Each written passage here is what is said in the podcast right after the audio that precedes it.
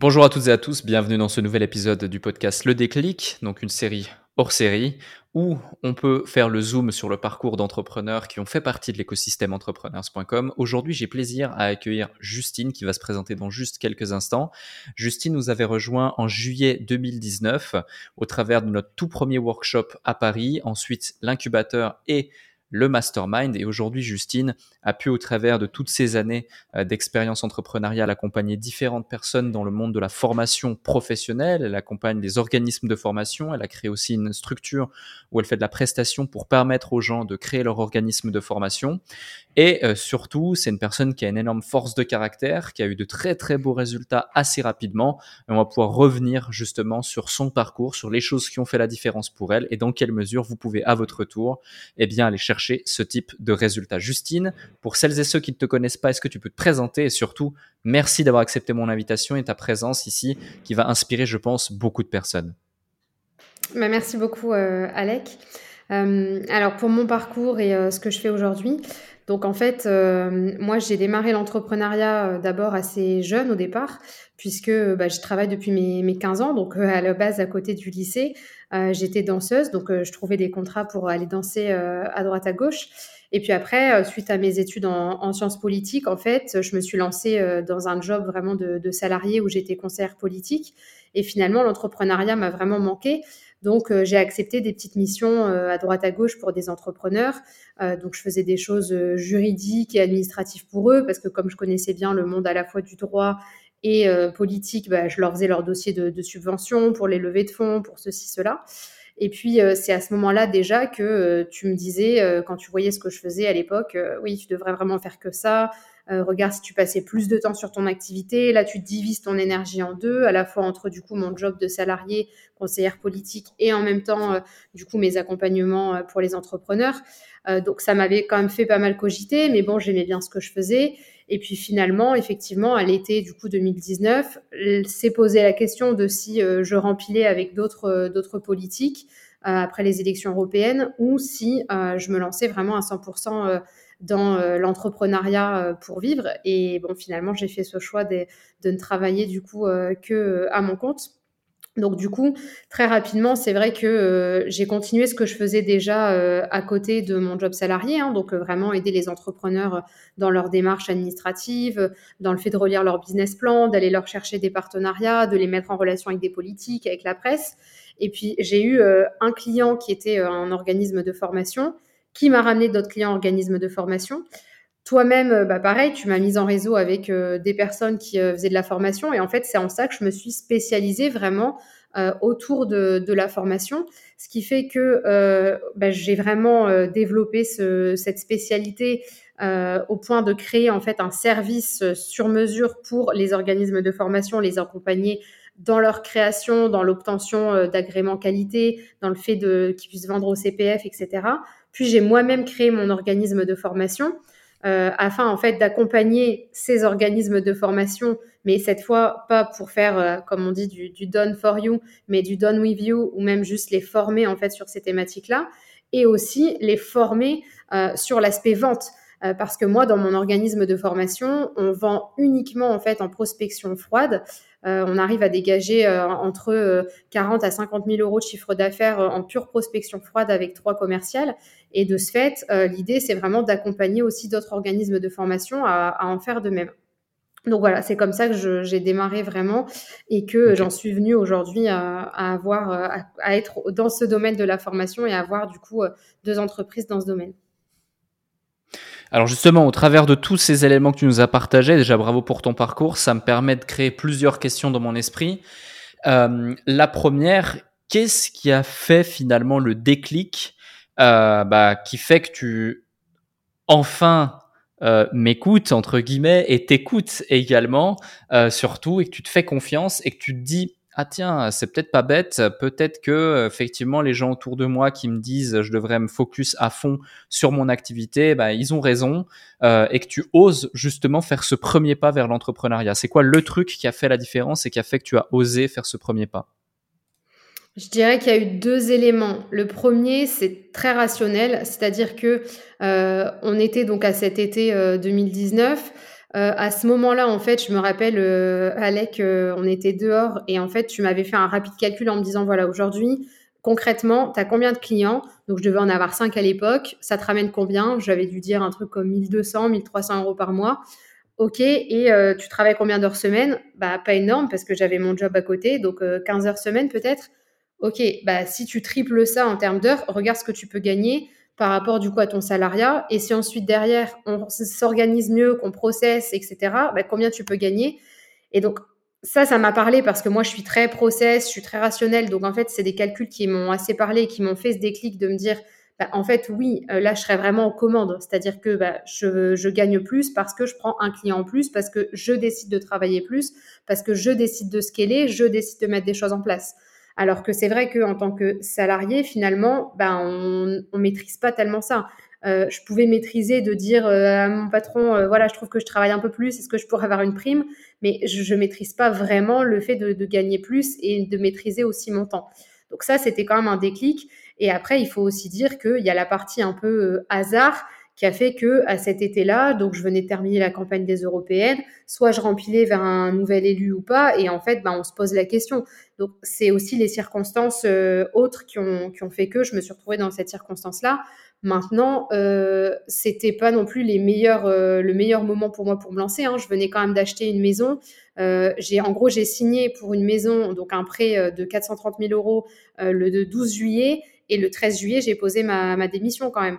Donc, euh, donc c'est clair que donc avec un prêt à rembourser de quasiment 2000 euros par mois, euh, c'est sûr que je me suis dit voilà, je me lance dans, dans l'inconnu. Maintenant, justement, euh, en ayant fait ces calculs-là avant, en ayant eu quelques petits clients euh, avant qui m'ont permis d'eux, et puis en rejoignant tout de suite, du coup, euh, donc via d'abord le workshop, donc qui à l'époque était le consultant, et puis ensuite le programme entrepreneur.com avec toi.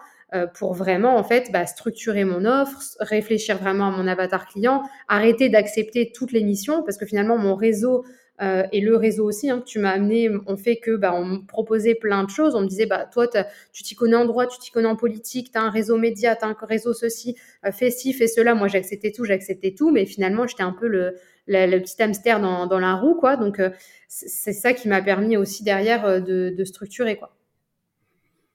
Hmm, je vois.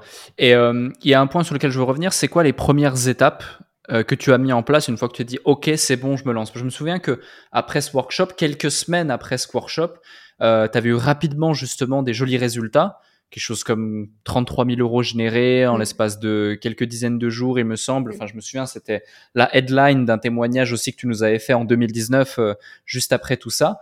comment tu as fait concrètement pour celles et ceux qui nous écoutent? Concrètement, euh, travailler, travailler dur, euh, du matin jusqu'au petit matin.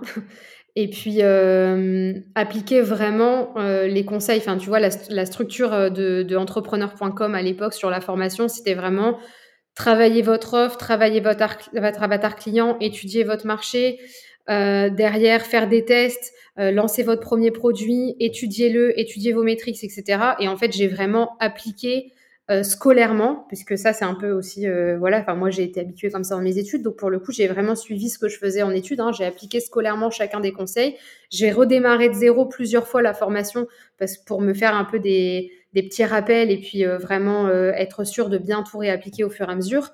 Et après c'est aussi un gros travail personnel d'acceptation en fait bah, de, je dirais pas des erreurs qu'on commet, mais de, se remettre en question, de se dire ok j'aurais pu mieux faire là. Quand je sortais d'un coaching, je me disais oui bah là en fait pourquoi j'ai pas vendu un nouveau produit derrière, pourquoi j'ai pas fait ça?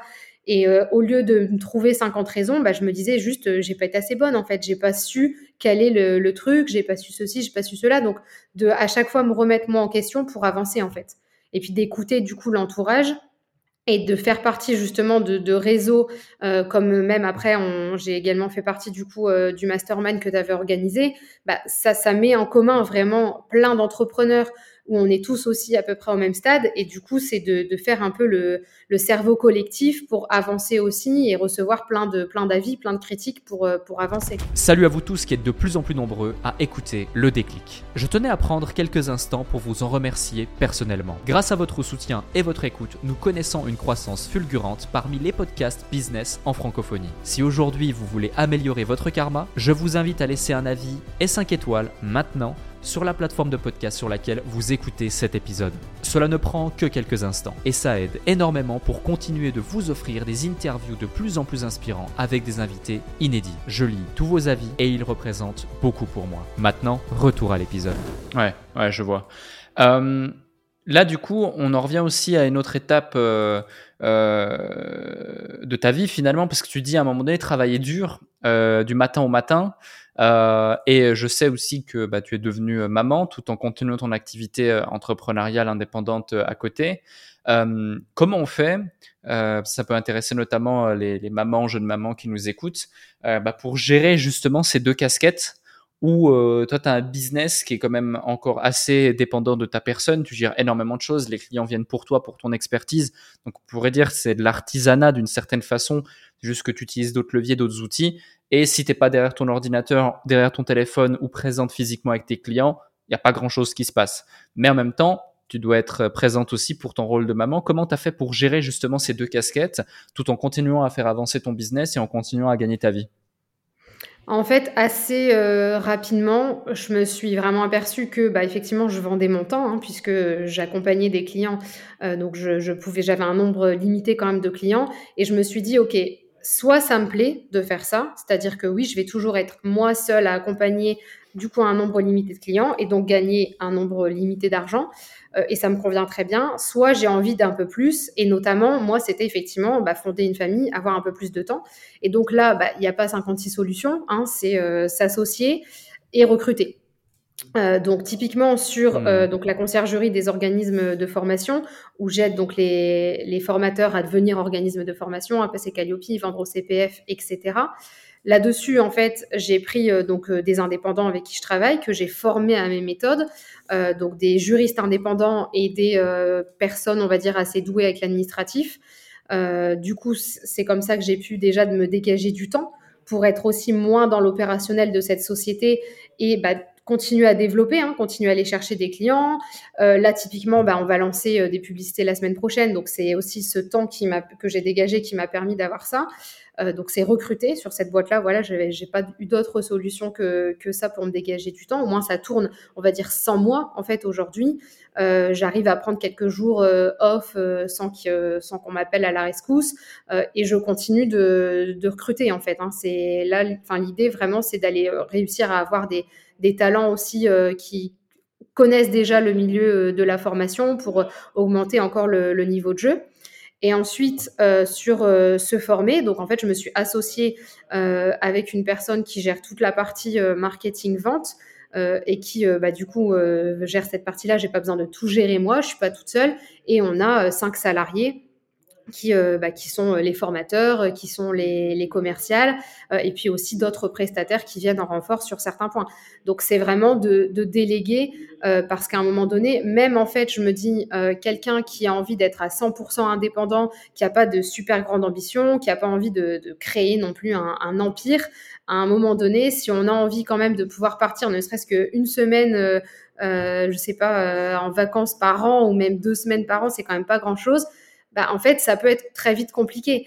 Donc, euh, et derrière, avoir une famille, euh, moi, pour moi, c'était impensable d'avoir une, une enfant, un bébé, que j'allais mettre à la crèche de 7h à 19h. Enfin, pour faire ça, je trouve que ça sert à rien de faire un enfant.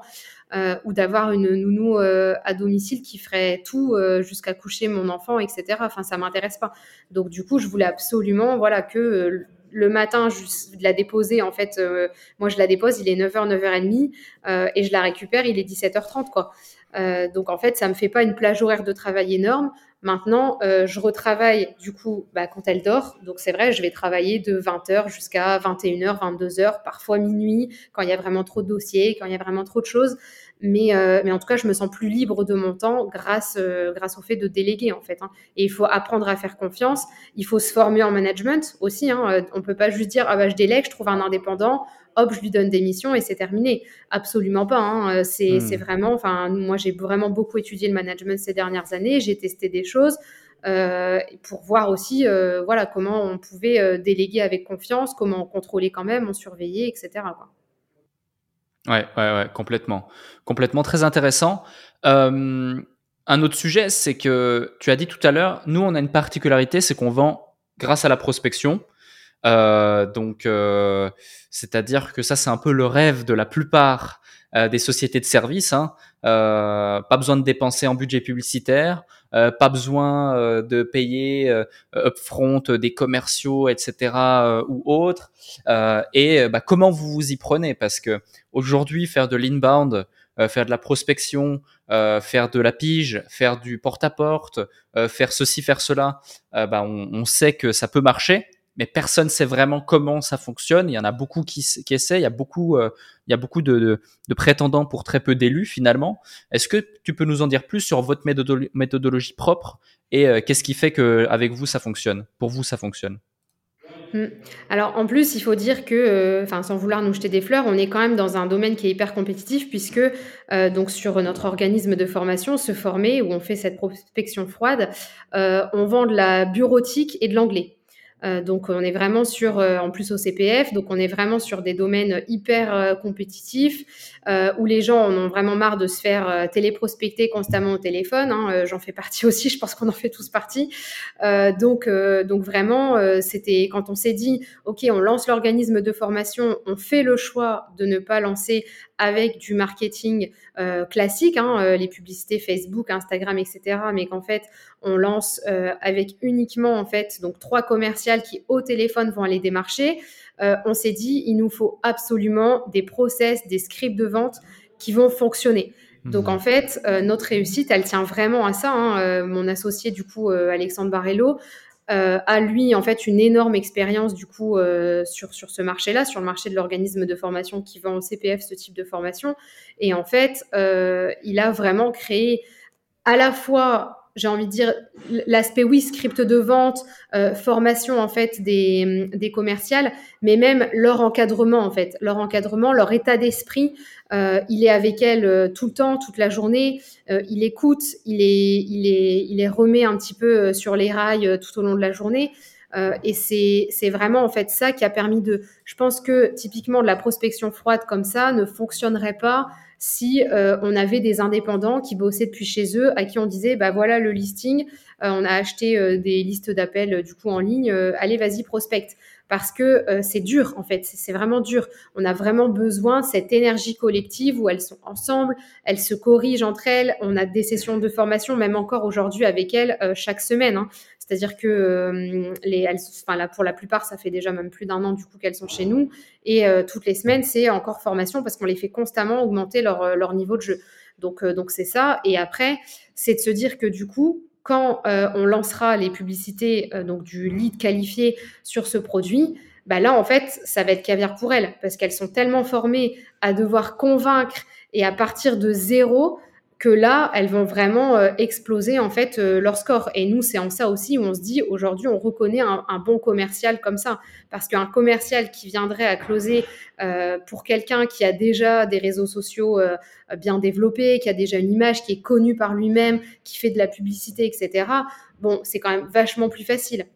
Donc vraiment, euh, nous, et donc mmh. l'accompagnement qu'on fait pour les organismes de formation euh, sur la partie du coup marketing et commercial, c'est vraiment ça en fait. On leur, on leur trouve des commerciaux, on les forme, on les accueille chez nous, euh, on fait leur script de vente, etc. Et on est derrière eux comme pour nos propres commerciaux, mais du coup pour les autres organismes de formation. Et, et c'est comme ça qu'on a aussi des, des super résultats. Ok, ok, je vois. Euh, Dernière question également pour qu'on comprenne aussi dans quelle mesure euh, on est arrivé là, parce qu'entre 2019 et aujourd'hui, c'est passé beaucoup de choses. Euh, il y a eu aussi beaucoup de remises en question. Il y a eu aussi euh, des hauts débats. C'est l'entrepreneuriat, c'est normal. Euh, et euh, en quoi, pour celles ceux qui nous écoutent, l'écosystème entrepreneurs.com a pu t'aider, notamment au travers, tu vois là actuellement, on a mis en place le mouvement pour que les gens se situent et, s'imaginent, euh, en quoi ça a pu t'aider le fait d'être accompagné, le fait de faire partie d'un écosystème euh, tel que celui-ci, si on rentre dans des, éléments vraiment euh, concret, spécifique par rapport à ce que tu aurais pu faire seul par toi-même éventuellement?